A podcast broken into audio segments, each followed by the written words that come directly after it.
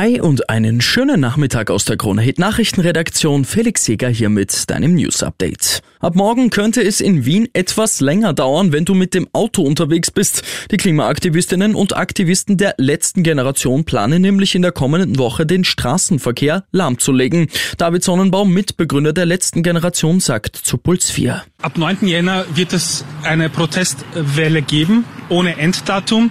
Das heißt, Menschen werden sich täglich ähm, auf die Straßen setzen, sich der fossilen Zerstörung in den Weg stellen. Und äh, wir werden den Protest so lange fortsetzen müssen, solange die Regierung im Klimaschutz, im Menschenschutz untätig bleibt.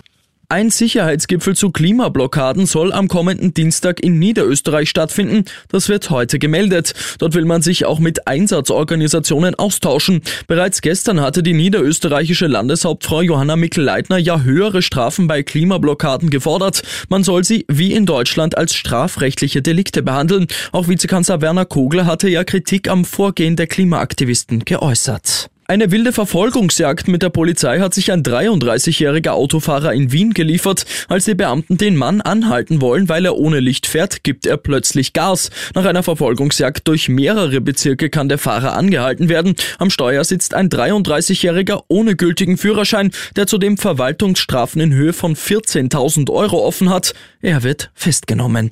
Und beim Riesenslalom in Kranjska gibt es für die ÖSV-Damen auch heute wenig zu jubeln. Nur drei Damen schaffen es überhaupt in den zweiten Durchgang. Beste wird Julia Scheib als 13. Der Sieg und damit ein historischer Erfolg geht an Skistar Michaela Schifrin, Kronehit-Pistenreporter Stefan Steinacher. Die Königin des Skiweltcups feiert heute einen historischen Weltcupsieg. Mit Sieg Nummer 82 erreicht Michaela Schifrin dieselbige Marke wie Rekord- und amerikanische Landsfrau Lindsey Vonn. Vonn feierte diesen Erfolg mit 33 Jahren. Schifrin ist erst 27 und sie fährt gelöster denn je.